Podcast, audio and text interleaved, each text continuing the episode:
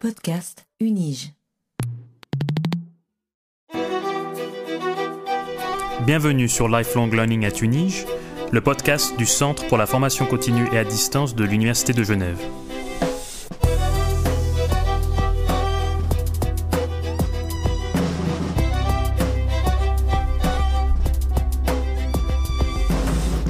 Suis Raphaël Zafran, votre hôte, et je suis ravi de vous accueillir tous et toutes pour cette deuxième saison de Lifelong Learning at Unige, un espace de discussion où des experts et experts de la communauté formation continue viennent nous parler de leurs programmes et des domaines de pointe auxquels ils touchent. Dans ce podcast, nous abordons les liens entre formation continue et marché du travail, les grands enjeux sociétaux tels que la transformation numérique et l'impact de l'intelligence artificielle, les défis liés au changement climatique et aux objectifs de développement durable, ainsi que ce que pourront être les compétences et les jobs du futur. Notre capacité à apprendre et à nous adapter est centrale à la notion de lifelong learning. Elle nous permet de prendre notre destin professionnel et personnel en main. Pour débuter cette deuxième saison de notre podcast, nous nous intéressons aux questions démographiques.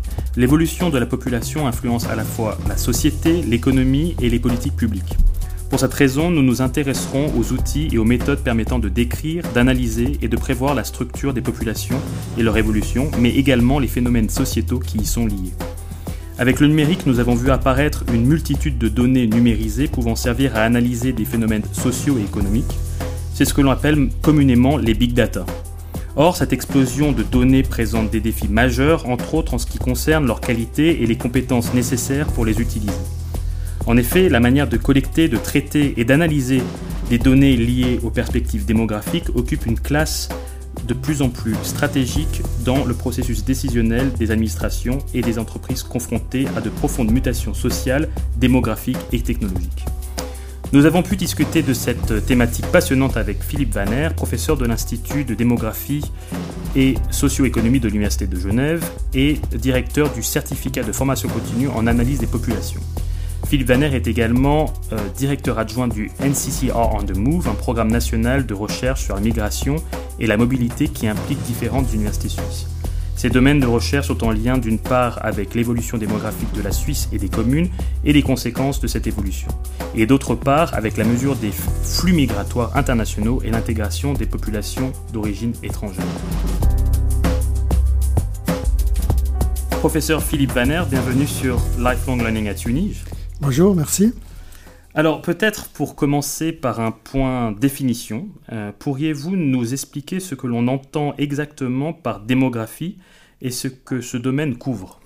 Alors la démographie, c'est l'étude ou la mesure des, populations, donc euh, ça couvre différents aspects, c'est-à-dire que d'une part, vous allez, euh, ou les démographes vont mesurer les, différentes structures démographiques, les différentes structures des populations, c'est-à-dire euh, la répartition par sexe, par âge et par d'autres caractéristiques des différentes populations, que ce soit mondiales ou euh, régionales ou nationales. Et puis, ça s'intéresse aussi aux mouvements démographiques, c'est-à-dire aux naissances, aux décès, aux mouvements migratoires. Et dès lors, il s'agit de décrire et de comprendre ces mouvements démographiques. Et pourquoi est-ce important de s'intéresser à l'évolution de la population? Par exemple, si vous deviez lister les trois grands défis démographiques des prochaines années, quels seraient-ils? Alors, on a des évolutions qui sont bien marquées. Aujourd'hui, une première évolution qui est un défi, c'est le vieillissement de la population. Donc, on a de plus en plus de personnes qui, euh, qui atteignent les âges de la retraite. C'est le résultat d'un progrès social qui est très important et qui est très positif, mais qui pose un certain nombre de questions pour, euh, pour la société, notamment comment gérer les relations entre générations de jeunes, générations d'âgés, comment financer l'AVS, etc. Donc, c'est des questions qui sont en lien avec ce vieillissement et c'est un premier défi. Un deuxième défi que, je vois en termes d'évolution démographique, c'est la multiculturalité, l'évolution des flux migratoires. Il y a de plus en plus de personnes qui, euh, qui vivent dans un contexte qui est différent du contexte d'origine et ça crée toute une série de questions euh, comment vivre ensemble, comment gérer des cultures différentes. On le voit avec euh, bah, tout ce qui se passe aujourd'hui, par exemple en France, avec les débats en lien avec, avec les, prochaines élections, etc. C'est un élément qui est important et le démographe, il n'est pas là pour se positionner par rapport à cela, mais il est là pour documenter le phénomène migratoire et ses conséquences. Et un troisième défi, c'est peut-être en lien avec ce qu'on appelle la reproduction de la population, c'est-à-dire les naissances. On a certains pays qui commencent à vieillir et à diminuer, donc la croissance devient négative et ça, interpelle parfois euh, les décideurs politiques et on se pose la question mais quelle est la place des, enfants dans, la vie de, de, de, parents? Et à ce niveau-là, le, le, rôle du démographe, c'est non seulement de, de, comprendre les évolutions en termes de fécondité, de natalité, mais c'est surtout aussi d'essayer de trouver des pistes pour euh, faire en sorte que les, les familles et les, les, couples eh bien, aient le nombre d'enfants qu'ils qu'ils désirent, qu'ils puissent réaliser en quelque sorte le leur désir de, de, parents. Vous êtes donc euh, professeur de démographie à l'Institut de démographie et socio-économie de, de l'Université de Genève. Comment vous êtes-vous initialement intéressé puis spécialisé dans ce domaine?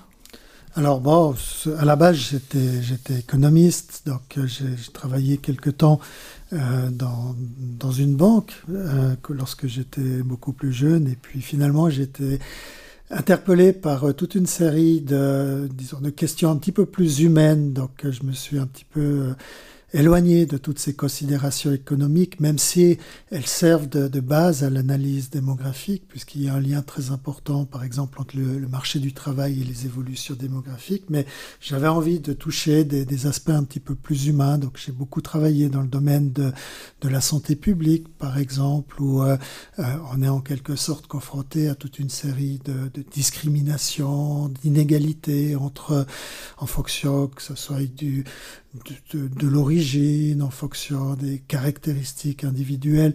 Donc c'est cette recherche peut-être de, la compréhension de, l'humain qui, qui m'a porté à essayer de travailler un petit peu dans le domaine de, de la population. Et vous êtes également directeur adjoint du, de NCCR on the Move, un programme national de recherche sur la migration et la mobilité qui implique euh, plusieurs universités suisses. Parlez-nous un peu de ce centre et de ses activités. Alors c'est une, une, organisation qui est pluriuniversitaire, donc qui regroupe euh, des universités de, de l'ensemble de la Suisse. Euh, c'est une sorte de communauté de, de, chercheurs qui travaillent dans le domaine de la migration, mais pas seulement de la migration telle que l'entend généralement, c'est-à-dire le, le, le, passage d'une frontière, mais plus généralement la mobilité, la mobilité qui peut être euh, sociale, qui peut être résidentielle. Donc c'est un programme qui, qui fédère toute une série de, chercheurs et qui, qui vise à, comprendre quelles sont les, les, nouvelles formes de mobilité, de, de, migration, à la fois en Suisse et à l'étranger. Alors, nous évoquons régulièrement dans ce podcast les implications diverses de la numérisation croissante des données dans différents segments de l'économie, tels que les secteurs bancaires et financiers, mais également au sein de domaines aussi variés que l'art, l'archéologie euh, et la philanthropie, pour n'en citer que quelques-uns, et auxquels nous avions euh, d'ailleurs consacré des épisodes de ce podcast. Si vous le voulez bien, j'aimerais reprendre ici la distinction entre le concept de numérisation et celui de digitalisation que la professeure Aline Darbelé avait faite euh, dans un épisode précédent afin de distinguer le processus d'une part d'informatiser des données euh, et d'autre part l'avènement euh, de nouvelles pratiques et de nouveaux modèles d'affaires dans un monde digitalisé, voilà, pour, pour un petit peu distinguer ces, ces deux processus. Quel a été l'impact de la numérisation croissante des données pour le domaine spécifique de la démographie? Alors depuis le, le début des années, des années 70, on dispose de, de données individuelles euh, qui sont donc numérisées et ça c'est quelque chose qui a, qui a changé le, la, la, manière de, de travailler des, des, démographes. Je donne un exemple, lorsque à l'époque, donc dans les années 1950-1960, on voulait euh, calculer par exemple des espérances de vie, eh bien on se reposait sur, euh, sur des tableaux de données euh, qui étaient transmises par euh, des officiers d'état civil, qui étaient mises ensemble, on faisait des calculs souvent à la main, etc. Et on avait des résultats qui, qui nous apportaient un certain nombre d'informations en termes démographiques. Aujourd'hui, on a la chance de, de, disposer de toute une série de données donc, qui sont numérisées.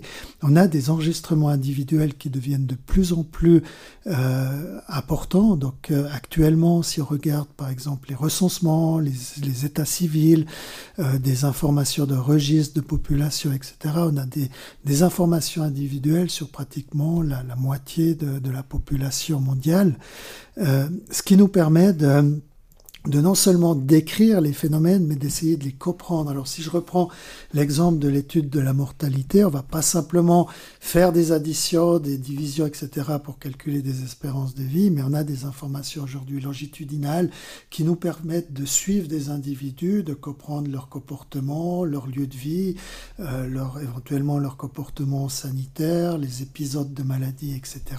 Et ces informations nous permettent par la suite de comprendre quels sont les facteurs qui explique pourquoi telle personne vivra plus ou moins longtemps que, que telle autre. Donc là, c'est quelque chose qui est, euh, assez nouveau euh, par rapport à une génération précédente de démographes. Aujourd'hui, on travaille sur des bases de données qui sont énormes. J'ai sur mon PC à, à l'université, par exemple, des, des informations sur l'ensemble des, des, individus de la Suisse que je suis depuis une dizaine d'années, avec toute une série de variables. Ce sont des données qui sont bien entendu anonymes, mais qui nous permettent de bien comprendre comment se comportent les individus euh, en termes démographiques, mais aussi sur le marché du travail. Alors, vous parlez de bases de données énormes. Euh, ces évolutions nous amènent donc à aborder le concept de big data, faisant référence à cette multitude de données de plus en plus variées, arrivant dans des volumes de plus en plus importants et avec une vitesse de plus en plus euh, élevée. La, la, capacité à traiter et utiliser ces données semble être un enjeu particulièrement clé. Quels sont les avantages et les avancées qu'offrent les big data pour analyser et comprendre les phénomènes démographiques et sociétaux Alors on a la chance de justement dis disposer de données qui sont déjà, euh, on va dire qui, ne sont pas forcément des big data, mais des données numérisées qui sont souvent exhaustives, c'est-à-dire qu'on a des registres de population, des, des recensements, des registres d'état civil, ce qui nous permet déjà de faire énormément de choses. Mais ça, c'est dans un contexte peut-être des, des pays industrialisés, avec toute une série de, disons, d'accès qui, qui, sont possibles, mais qui sont quand même contrôlés pour des questions évidentes de protection des mmh. données. Euh, parfois, ça suffit pas ce, ce, genre de données, et là, on va chercher des, des données alternatives. Donc, c'est ce, à ce niveau-là que peut imaginer par exemple des données des réseaux sociaux, etc. Des, donc des, des, informations qui sont disponibles, qui sont alimentées par les individus eux-mêmes, qui présentent toute une série d'avantages. Donc par exemple, si je reprends le cas de la migration internationale, on a d'excellentes informations sur la migration dans des pays à forte tradition statistique, donc par exemple les pays nordiques, la Suisse, etc. Mais c'est pas le cas en Afrique, c'est pas le cas euh, aux États-Unis où on a un petit peu moins d'informations, c'est pas le cas dans beaucoup de pays du monde.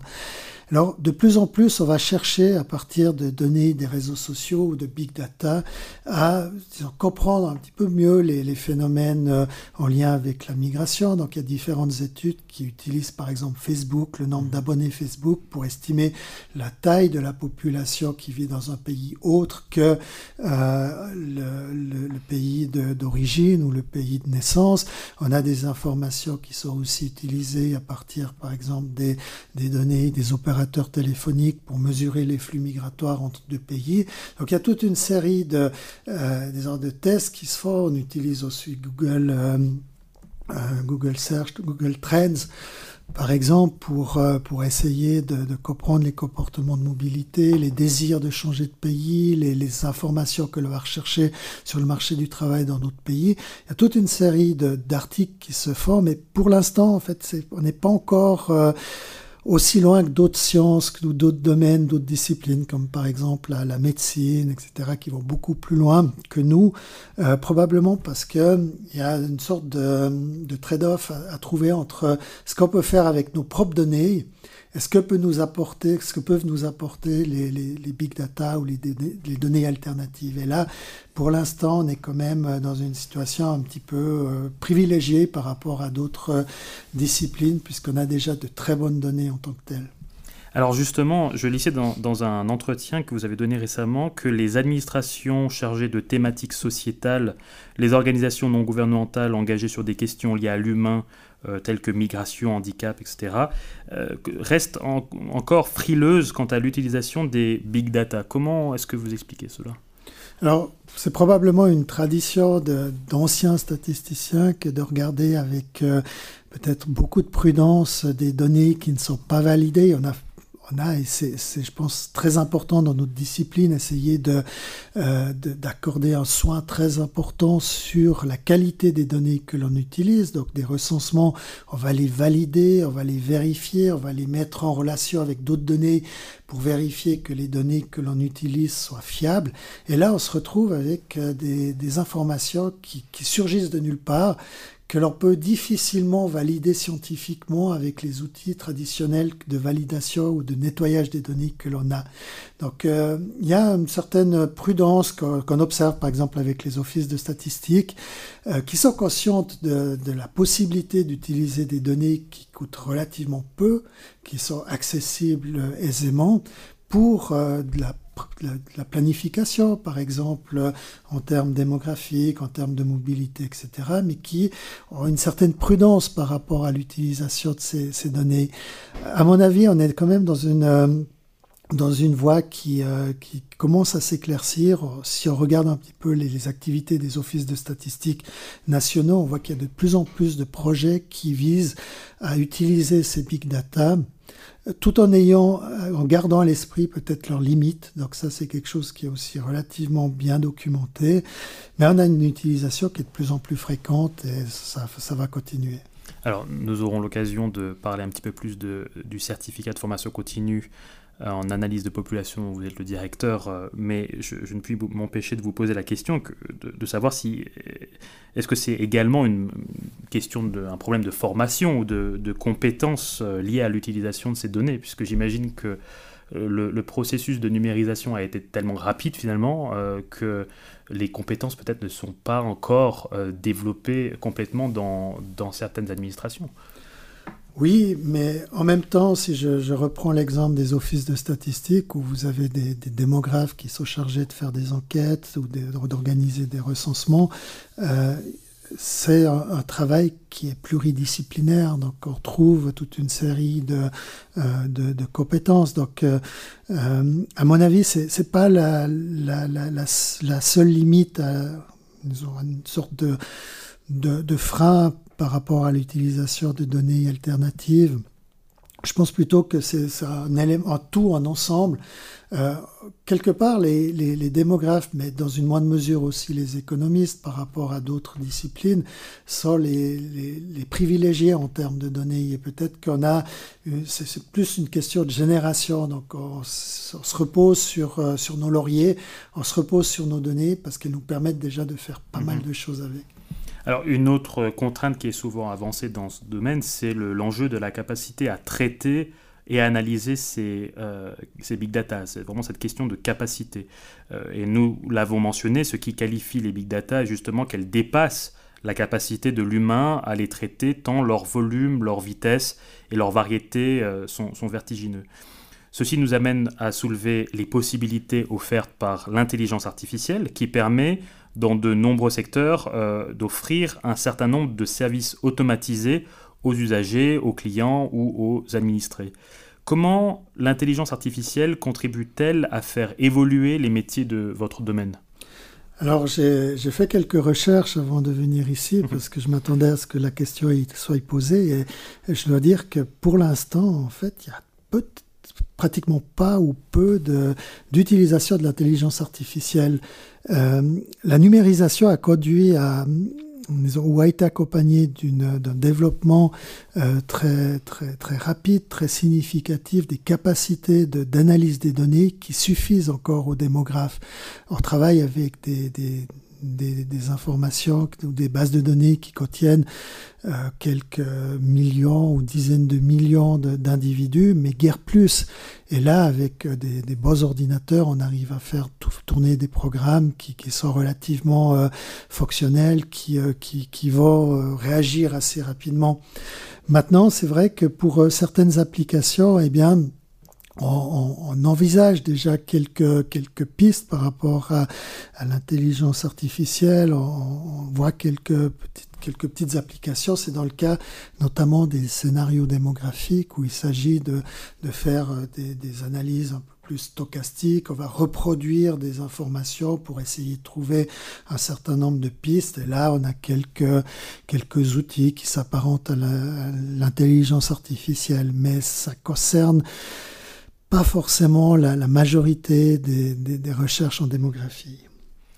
Le, problème des, big data, euh, néanmoins, est souvent un, enjeu lié à la qualité euh, des, données et des analyses.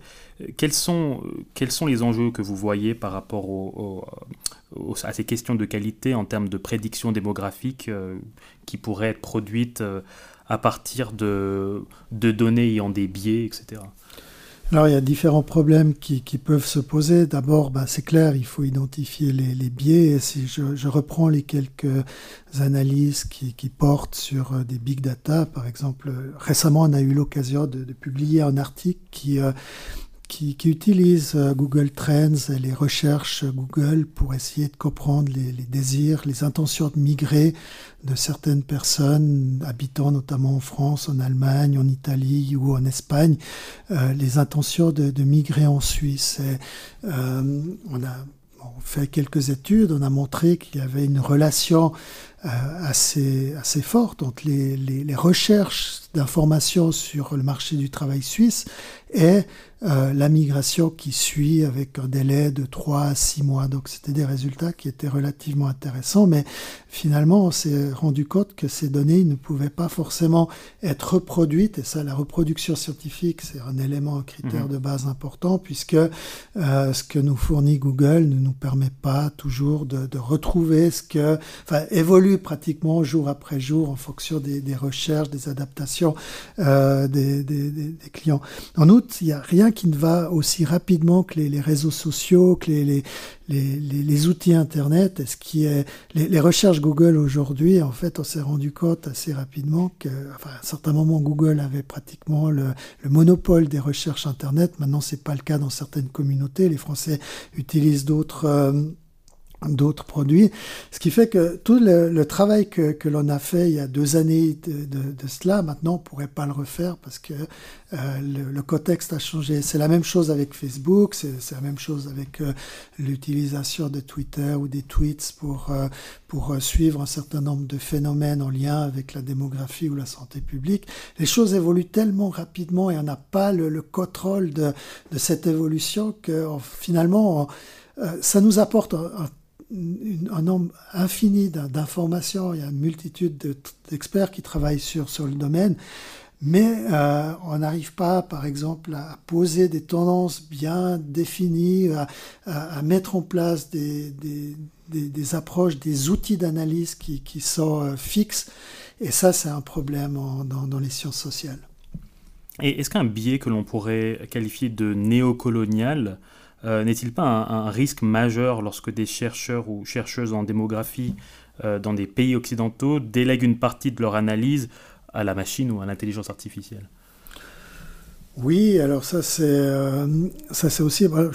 personnellement, je suis de, de l'ancienne génération des démographes, c'est-à-dire que j'ai été éduqué avec l'idée selon laquelle il faut garder le contrôle des informations, garder le contrôle des données. Alors, par rapport probablement à d'autres disciplines, le démographe essaye ou systématiquement l'envie ou le besoin de, mettre en relation ces observations avec euh, la, la, société qui l'observe, euh, soi-même, lui, ou également en collaboration avec des collègues qui sont sociologues, qui sont peut-être plus à même d'interpréter les résultats que l'on a. Et là, à ce niveau-là, eh bien, ça nous retient de, disons, de trop euh, laisser de compétences ou de trop déléguer aux machines, euh, on a peut-être toujours envie d'avoir les, mains dans les données, de contrôler euh, ce que l'on fait, ce que l'on produit. Et je vois pas forcément ce biais en démographie. Alors peut-être pour rester euh, sur le, côté potentiellement obscur euh, des, données et des big data, on peut évoquer par exemple le livre du lanceur d'alerte euh, Christopher Wiley qui a démontré comment l'enregistrement systématique des comportements et des habitudes du quotidien en ligne a pu être instrumentalisé afin de cibler certains segments d'une population à des fins politiques et électorales. On est ici bien au-delà des simples biais de programmation ou, cognitifs évoqués plus tôt. Mais en tant que chercheur et enseignant, comment vous positionnez-vous euh, par rapport à ce risque? Alors, personnellement, j'ai eu l'occasion de lire aussi cette, euh, euh, cette prise de position que je trouve tout à fait avérée. maintenant, je pense que, encore une fois, le travail du démographe, il est il est de, mesurer, de décrire euh, la société d'une manière la plus objective possible et euh, le, risque auquel est, confronté d'autres disciplines, comme par exemple les sciences politiques, il apparaît peut-être moins pour, euh, pour les démographes. Le risque existe, bien entendu, de se tromper, de montrer des informations qui, qui sont erronées.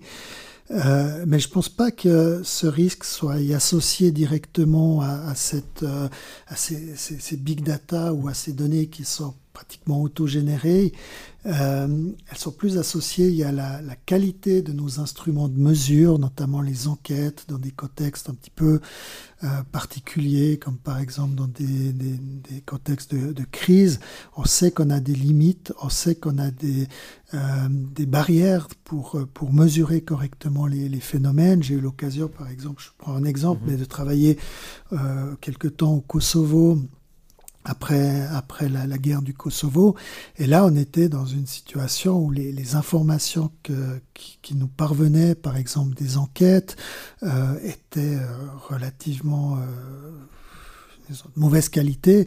On ne savait pas à quel... On avait des, des, des tendances sociétales qu'on percevait en discutant avec des experts, des observateurs privilégiés. On n'arrivait pas à les documenter par les données euh, qui avaient été euh, pour, pour la plupart détruites. Donc, lorsqu'on est dans un, une situation de conflit, la première chose qu'on va essayer de, de détruire, c'est les offices de statistiques, parce que ça nous porte une, euh, ça, ça, ça, peut donner toute une série de euh, Enfin, la destruction peut, peut, peut affaiblir le, euh, le, le, système démocratique, mmh. etc. On va aussi détruire les, les registres d'état civil parce que ça enlève en quelque sorte la, la, la, le caractère euh, l'identité des, personnes que l'on a en face de nous. Et à partir de, ces, euh, événements, on se retrouve avec des sociétés qu'on arrive beaucoup moins à, décrire, à comprendre. Et cette description, cette compréhension, si par exemple on parle de mortalité, d'espérance de, vie, de calcul de taux de mortalité par, euh, euh, cause de décès, par exemple, cette description nous permet de, répondre à des, des, éléments qui sont importants pour la société. Comment privilégier, par exemple, telle politique de santé par rapport à telle autre? Euh, donc c'est un petit peu là le, risque que l'on retrouve avec, euh, avec la démographie, c'est-à-dire une des situations où les, les données sont pas suffisamment de, bonne qualité pour euh, euh mettre en place des politiques par contre, euh, disons le, fait de, voir toute une série de données arriver sans pouvoir les maîtriser, ça je je le vois pas forcément euh, comme un risque. Et le fait d'utiliser d'une manière malveillante des données de big data pour la démographie, je le vois pas non plus tellement comme un risque. Mmh. Alors vous, vous, parliez de politique de santé, peut-être pour revenir à une question d'actualité, euh, vous évoquez dans un, récent article que le développement de la numérisation et le recours au big data ont explosé depuis les, les, débuts de la pandémie de, de Covid. Pourriez-vous nous en dire un peu plus? Oui, on avait jusqu'en 2020 le, le, un rythme qu'on va dire assez, assez lent de production des données. Par exemple, pour le, pour le cas de, de la mobilité. Donc, on avait des, outils d'information, concrètement, souvent c'était des enquêtes qu'on faisait régulièrement auprès de la population pour demander quels sont leurs transports, etc., ce qui permet de planifier, par exemple, la construction de, de lignes de chemin de fer, etc. Donc on avait ce rythme un petit peu pépère, et puis, on se retrouve avec une, une, situation totalement changée où il faut comprendre comment la mobilité des, des personnes euh, évolue dans un contexte où euh, elle peut euh, gérer une, situation pandémique inconfortable. Et finalement, euh, cette situation nous a, penché, nous a, nous a en fait entraîné euh, vers la recherche de solutions alternatives et on se retrouve avec, euh, par exemple, l'utilisation des données des opérateurs téléphoniques pour mesurer la, fréquence des, contacts des, individus. La même chose en ce qui concerne la mortalité. On a besoin de données sur, bah, sur la prévalence d'une pandémie, sur le, risque de maladie, sur le nombre de malades, etc. Et puis on se retrouve avec un office en charge de, de, de ces questions de santé publique qui, qui travaille encore avec des fax et tout ça. Mmh. Et là, on s'est rendu compte qu'il y avait toute une série d'applications qui sont possibles. Euh, par exemple, en utilisant ce que font les médecins. Euh, utilisant les, tweets euh, pour, euh, pour identifier l'évolution du nombre de personnes qui, qui, se déclarent malades, etc., ou positifs, donc euh, suivre à partir de mots-clés l'évolution d'une épidémie dans différentes régions, ou alors travailler avec d'autres outils travailler avec une, digitalisation qui est croissante. Donc, je pense que la, la, pandémie, si elle a un aspect qui est positif, c'est justement de, se, de, de, sortir peut-être euh, d'un recueil des données qui, qui, était vraiment euh, un petit peu trop lent, et puis de se dire, bah, on a des, moyens alternatifs pour sortir de l'information rapidement, parce que dans situation de crise, il faut sortir cette information très rapidement. Et puis, et, donc pour informer aussi, le, disons, les, réponses euh, publiques, politiques, dans une, une, perspective de bien public. Voilà, tout à fait. Donc c'est ça l'objectif. Lorsque, par exemple, on a discuté, alors il y a bien entendu, il y a une discussion qui, a porté sur, euh, sur les questions de protection des données, mais lorsqu'on a discuté de l'utilisation de données des opérateurs euh, de, enfin, téléphoniques pour, euh, pour gérer les, les, flux migratoires ou pour comprendre les flux migratoires. Derrière cette question, il ne s'agissait pas de suivre des individus, mais de comprendre quel est le degré de, de, compréhension de la population par rapport à une politique qui visait à diminuer le risque pour, euh, pour l'ensemble de la population. Et là, euh, on s'est rendu compte que les, les, les, les, approches sont très variables en fonction de, la discipline euh, scientifique, en fonction également du pays.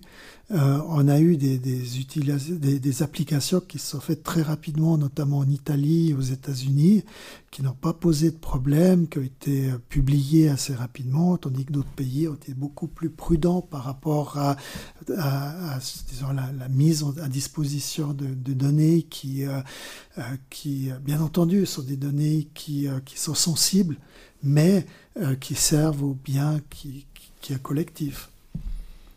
Alors, les thématiques que nous avons évoquées ensemble autour des tendances démographiques euh, et de l'utilisation des big data pour mieux comprendre les changements sociétaux sont au cœur du programme d'études du certificat de formation continue en analyse des populations, dont vous êtes le directeur. Parlez-nous un peu de la genèse de cette formation. Comment ce programme a-t-il vu le jour et, et comment a-t-il évolué? Alors historiquement, ce, programme a une trentaine d'années, mais il a beaucoup évolué avec le temps, bien entendu. On a réactivé cette formation continue il y a, il y a 4 ans ou 5 ans en arrière, en se disant, bah, déjà, euh, la, clientèle a changé, euh, la démographie est peut-être moins euh, dans le, centre des préoccupations quotidiennes, notamment des, euh, personnes qui, veulent se, former. Par contre, l'aspect la, données, monitoring des phénomènes sociaux, quels qu'ils soient, c'est-à-dire non seulement en démographie, mais aussi et surtout dans le domaine de, euh, de la planification au sein des administrations, des, euh, des organisations internationales, eh bien, cet aspect de, de monitoring des, des, phénomènes sociaux prend une place de plus en plus importante. On a des données, ces données, elles sont accessibles, elles sont de plus en plus nombreuses. Pas seulement les données des big data, mais toute une série d'enquêtes.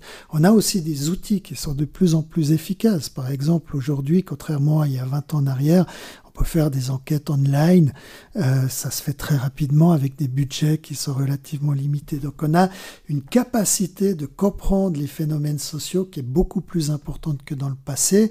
Et pour nous, ce qui nous dérange un peu ou ce qui nous perturbe, c'est de voir que ces données qui peuvent servir à la planification, aux politiques, etc., ces données, elles sont sous-exploitées, elles sont sous-représentées dans le débat.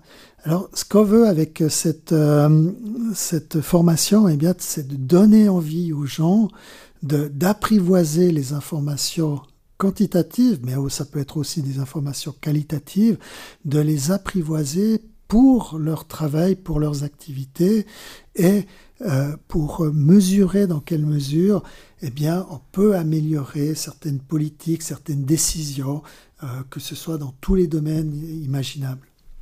Alors ça c'est pour les objectifs peut-être généraux. Rappelez-nous quels sont les objectifs plutôt pédagogiques et les compétences visées par le certificat?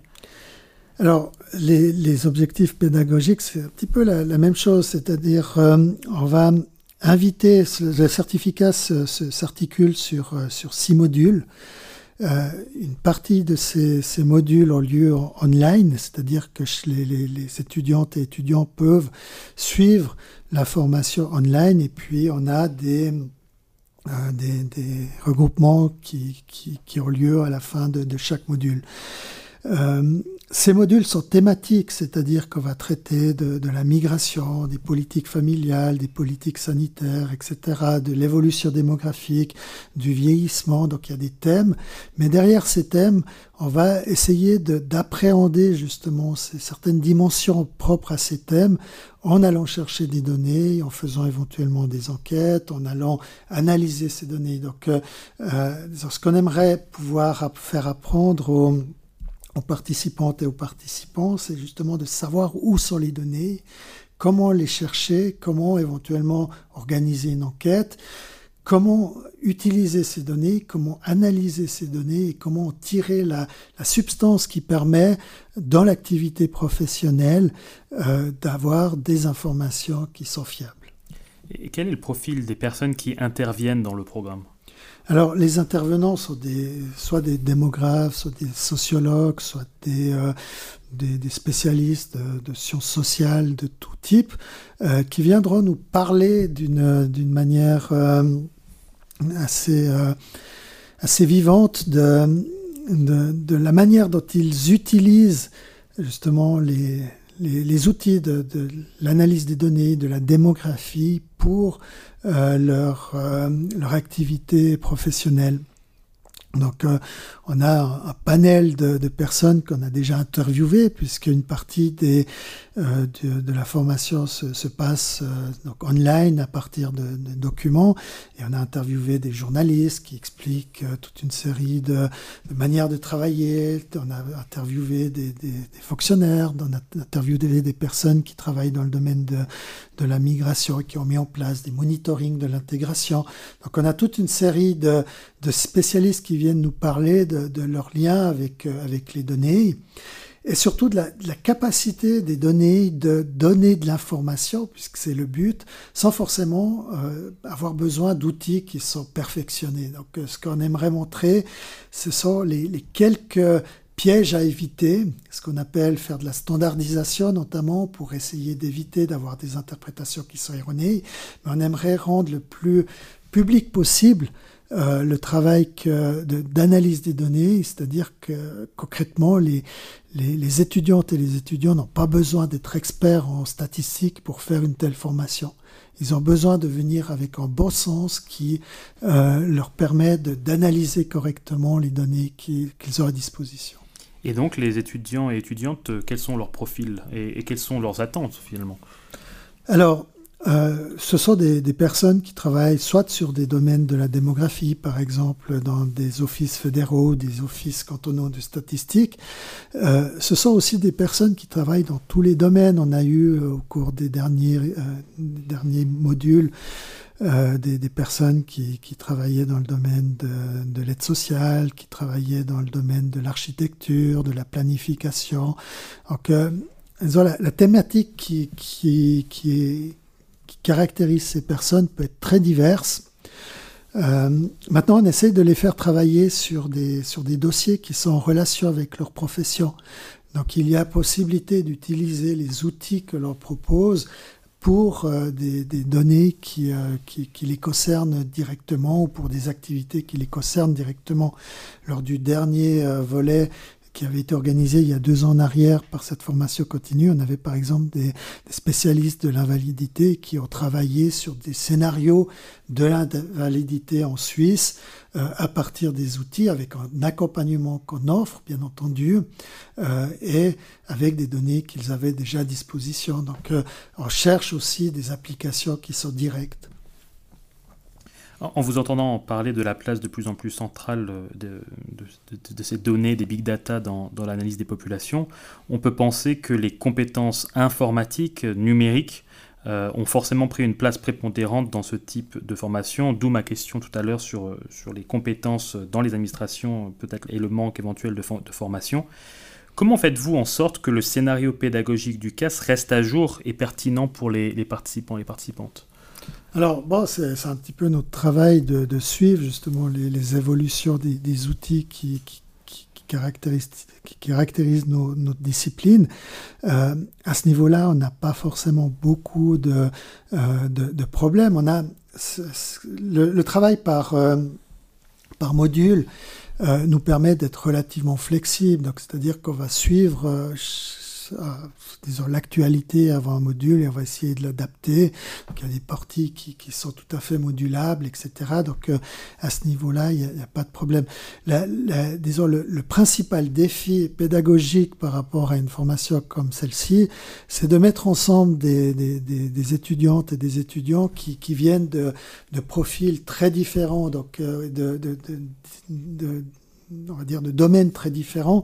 Donc c'est une chance parce que ça permet de confronter les, les, questions, les, problématiques, mais euh, on doit trouver la manière de répondre à toutes les, euh, disons, à toutes les attentes, bien entendu.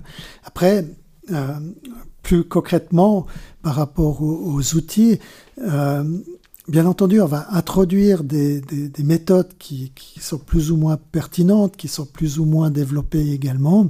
On ne demande pas aux étudiantes, encore une fois, d'avoir euh, des, connaissances statistiques très approfondies.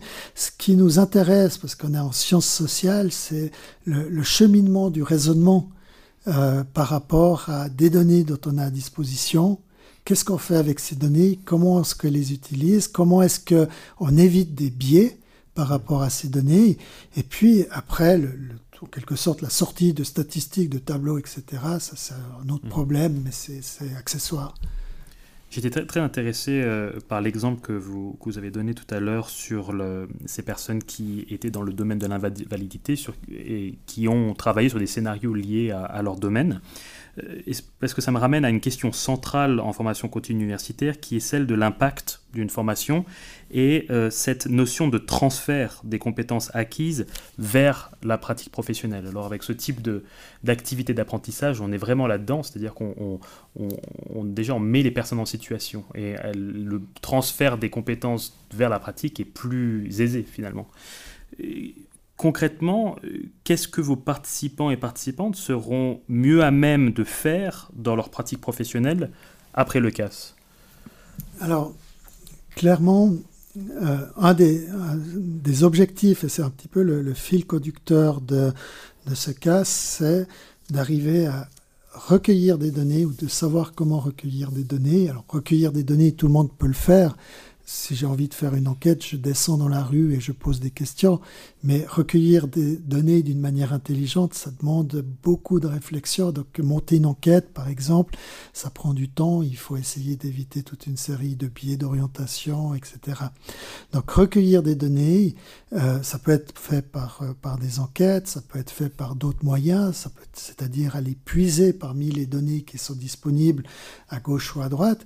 Et puis à partir de ces données, il faut essayer de, traduire ces informations en indicateurs. Donc les indicateurs sont des outils qui sont validés, qui doivent être pertinents par rapport à ce que l'on veut mesurer. Et puis un indicateur ne suffit pas, donc en principe on va utiliser plusieurs indicateurs pour faire un tableau de bord, un système de monitoring. Je prends l'exemple tout, simple, cette... Euh, fin d'après-midi, je vais aller dans une commune, pour présenter ce, genre d'activité. Cette commune se pose un certain nombre de questions par rapport au vieillissement de la population, par rapport euh, aux, réponses que, la commune peut apporter à la population qui est vieillissante. Eh bien, avec eux, on va essayer de, de voir dans quelle mesure on arrive à mesurer un certain nombre de dimensions du vieillissement de la, la population, c'est-à-dire pas seulement l'âge, mais les caractéristiques des personnes âgées, euh, leurs ressources, leur état de santé, éventuellement leur origine culturelle, parce que ça peut aussi influencer la manière dont la, la, vieillesse est vécue, etc. Donc euh, c'est un petit peu ce qu'on va faire aussi dans cette formation continue. À partir d'un certain nombre de thématiques, on va essayer de, de recueillir des informations, de les mettre ensemble, de faire un monitoring, et puis à partir de là, eh bien d'essayer d'orienter en quelque sorte des politiques ou des mesures qui, sont euh, utiles, indispensables à la société. Et y a-t-il des nouveaux métiers qui sont apparus ces dernières années dans ce domaine et auxquels pourraient prétendre euh, les participants et participantes au terme de ce CAS Oui, alors il y a, euh, en passant, c'est quelque chose aussi qui est très intéressant, c'est euh, c'est dans le cas du, journalisme où on s'aperçoit qu'il y a de plus en plus de, euh, travail des données par, euh, par les journalistes. Vous avez des, spécialistes dans, les grandes rédactions qui, travaillent spécifiquement sur les données pour arriver à montrer à partir de données qui sont disponibles, notamment dans les offices de statistiques, des éléments qui, sont novateurs. Et ça, c'est quelque chose de, très intéressant. Donc, à ce niveau-là, euh, bah c'est un nouveau métier qui, qui, qui apparaît. Euh, il y en a d'autres, et probablement que la Suisse est un petit peu en retard par rapport à d'autres pays comme la France ou l'Italie, où vous avez dans les, administrations des spécialistes des données qui, arrivent à sortir en quelque sorte la, substance, la moelle de, données pour, répondre à un certain nombre de, de problèmes sociaux. Et là, euh, on se rend compte que depuis quelques années, ben, ça commence à venir. On a des démographes, des anciens des étudiants qui, euh, qui commencent à, devenir en quelque sorte des, euh, des, experts pour, euh, pour des hommes politiques ou des femmes politiques. Et ça, c'est quelque chose d'aussi assez intéressant et c'est probablement quelque chose qui va se développer. Alors avant de conclure, peut-être une dernière question sur le contenu du certificat. Euh, ici au Centre pour la formation continue à distance, nous nous intéressons beaucoup à la prospective ou foresight en anglais et aux différentes méthodologies permettant d'envisager différents scénarios sur la base de l'analyse des tendances ou de signaux dans notre environnement. Je n'ai pu donc m'empêcher de vous parler de votre module Prévoir et planifier dans lequel vous abordez entre autres le domaine de la futurologie. Quel est l'objectif de ce module? Alors, ce module est le dernier de, de la formation et il vise à reprendre tout ce qu'on a vu jusqu'à présent pour essayer de se projeter dans l'avenir. Euh, je prends l'exemple, par exemple, euh, du vieillissement démographique. Euh, ce vieillissement démographique nécessite une prise en charge des personnes les plus fragiles, les plus dépendantes, qui peut se faire soit par l'hôpital, soit par des services d'aide à domicile, soit par des, euh, euh, des établissements médico-sociaux. Il faut à Genève pratiquement 15 à 20 ans pour construire un EMS. La même chose pour une école, c'est l'exemple inverse. Euh, et pour arriver à, à, planifier ce, genre de besoin, il faut connaître la, la taille, l'évolution de la population dans le futur, mais pas seulement l'évolution de la population, l'évolution de la situation de vie des personnes âgées, c'est-à-dire l'état de santé des personnes âgées à l'âge de 80, 85 ans, etc. Euh, connaître aussi les réseaux sociaux, familiaux de ces personnes âgées. La même chose pour les enfants, il faut connaître le nombre d'enfants et les capacités de ces enfants pour répondre, euh, par exemple avec la, construction de nouveaux euh, bâtiments scolaires, etc. Donc dans le dernier module, on va justement utiliser les données que l'on a à disposition et des méthodes de la prospective pour essayer de voir comment évoluera dans le futur toute une série de dimensions qui seront en quelque sorte ceux des, étudiants, euh, celles des étudiants qui, vont nous suivre. Nous arrivons à présent à la conclusion de notre entretien, mais vous le savez peut-être, euh, je ne laisse jamais partir les invités sans leur demander quelques recommandations concrètes pour nos auditeurs et auditrices. C'est une tradition euh, dans ce podcast. Euh, quels conseils donneriez-vous aux, personnes qui nous écoutent et qui seraient éventuellement intéressées par le certificat et par le domaine de, manière générale? Alors, d'une part, ne pas hésiter à me, contacter par rapport à, ceci en tant que professeur d'université. Je suis bien entendu euh, toujours très satisfait d'avoir des échanges avec, euh, avec le public ou de répondre à des demandes d'information. Maintenant, euh, j'ai peut-être quelques conseils de, de, lecture à, fournir, notamment. Je suis assez sensible à, la question de, la migration car, elle interpelle les, des, considérations humaines. On en parle aujourd'hui avec, euh, avec ce qui se passe euh, actuellement en Ukraine, où on s'attend à avoir des flux de réfugiés qui sont relativement importants. Et j'aimerais peut-être juste attirer l'attention sur euh, un ouvrage qui a été publié il y a quelques années par un ancien étudiant de l'Université de Genève, un sociologue, Alexis Clotaire Bassolé, qui a publié dans les, dans les éditions Saïsmo un livre qui s'appelle L'agir clandestin. Et si j'en parle aujourd'hui, c'est parce que ça répond un petit peu à ce que le, un des objectifs de, de cette formation continue, c'est-à-dire d'aller chercher des informations. Cet, euh, cet étudiant qui est burkinabé, eh bien, s'intéressait aux clandestins, notamment d'Afrique subsaharienne en Suisse et à Genève. Et pour aller comprendre comment ces clandestins vivaient, eh bien, il s'est en quelque sorte mélangé à ces personnes. Il est entré dans cette communauté invisible. Il a été par des contacts, par des, ce qu'on appelle du, snowball, c'est-à-dire des recherches euh, continuelles. Il a, été, il a essayé de, de, de rester, de rentrer en contact avec ces personnes, de les aider, de se faire accepter, pour ensuite, eh bien, comprendre comment ces personnes vivaient et euh, comment ces personnes arrivaient, à, malgré l'absence de, de, de, permis, malgré une situation de clandestinité, arrivaient à vivre et à s'en sortir en Suisse. Et c'est un petit peu euh, ce genre de d'éléments qui me semblent importants et si je peux donner un conseil euh, par rapport euh, bah, justement à ces éléments sociodémographiques, c'est de, de chercher à comprendre parce que c'est quelque chose qui, euh, qui parfois nous échappe on, vit dans un monde qui est, qui est divers, avec énormément de, de réalités que l'on ne comprend pas, que l'on n'observe pas. Et c'est le cas en particulier pour les populations migrantes qui présentent une diversité, une diversité qui, qui est très forte. Alors l'objectif, c'est bien sûr d'essayer de, de, décrypter euh, les conditions de vie de ces personnes pour avoir des réponses qui puissent aider à la fois ces personnes, mais aussi la société dans son ensemble. Donc c'est un petit peu le conseil que je, euh, je peux donner. Et, peut-être euh, l'exemple que vous donnez euh, donne aussi la perspective qu'il ne faut pas non plus avoir peur d'aller au contact, d'aller rencontrer les populations qu'on étudie finalement, de, de, se mélanger à elles, de, de, comprendre leur quotidien. Oui, alors ça c'est peut-être le, message du, du, statisticien démographe qui est toujours derrière ça ces, chiffres et ces, tableaux de, résultats, si vous voulez avoir une compréhension des phénomènes sociaux, il faut sortir de, son bureau et il faut aller tâter en quelque sorte le terrain mhm. pour, euh, pour comprendre et pour interpréter. Donc c'est à ce niveau-là qu'il y a une certaine euh, euh, communion entre le qualitatif et le quantitatif. Donc sortir des chiffres pour aller sur le terrain, c'est quelque chose d'important. Alors vous avez un petit peu anticipé euh, ma question traditionnelle de fin de nos épisodes, à savoir quels sont les livres, articles, ou films qui ont influencé votre euh, réflexion et que vous recommanderiez à nos auditeurs et auditrices, avec un ouvrage que nous listerons. Est-ce que vous voyez d'autres d'autres ouvrages qui vous ont particulièrement influencé?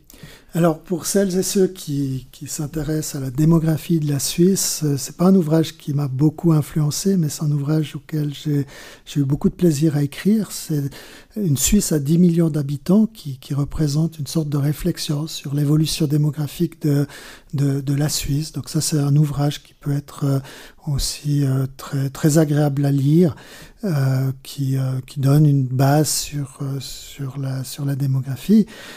ensuite de quoi euh, je pourrais bien entendu conseiller toute une série euh, d'ouvrages euh, scientifiques, mais je suis pas vraiment sûr que la liste soit, soit très courte parce que ça dépend beaucoup de, des intérêts personnels. si je peux peut-être m'écarter un petit mmh. peu de, la science, revenir un peu ce que, sur ce que j'ai dit dans le au début de cette émission par rapport à, la, démographie et pourquoi je, suis démographe et cette relation avec euh, l'humain, euh, peut-être juste euh, conseiller quelques lectures qui, euh, qui, qui, sont parfois anecdotiques, mais qui, euh, qui mettent en évidence l'humanisme euh, ou l'humanité dans toute sa, splendeur. Par exemple, lisez du, Frédéric Dard, son Antonio, ça, vous apprend beaucoup sur l'humain. Ou écoutez, si vous vous intéressez à la culture américaine, du Bruce Springsteen. Et vous apprendrez aussi beaucoup sur les classes populaires qui, euh, qui caractérisent les États-Unis. Professeur Philippe Vaner, merci infiniment d'avoir accepté notre invitation. Un grand merci également à Michel Raymond pour la technique ainsi qu'à nos collègues Tobias Verli, Loris German et Gabriel Real de Azua pour le travail de diffusion autour des épisodes, et à très bientôt sur Lifelong Learning à Tunis, le podcast du Centre pour la formation continue et à distance de l'Université de Genève.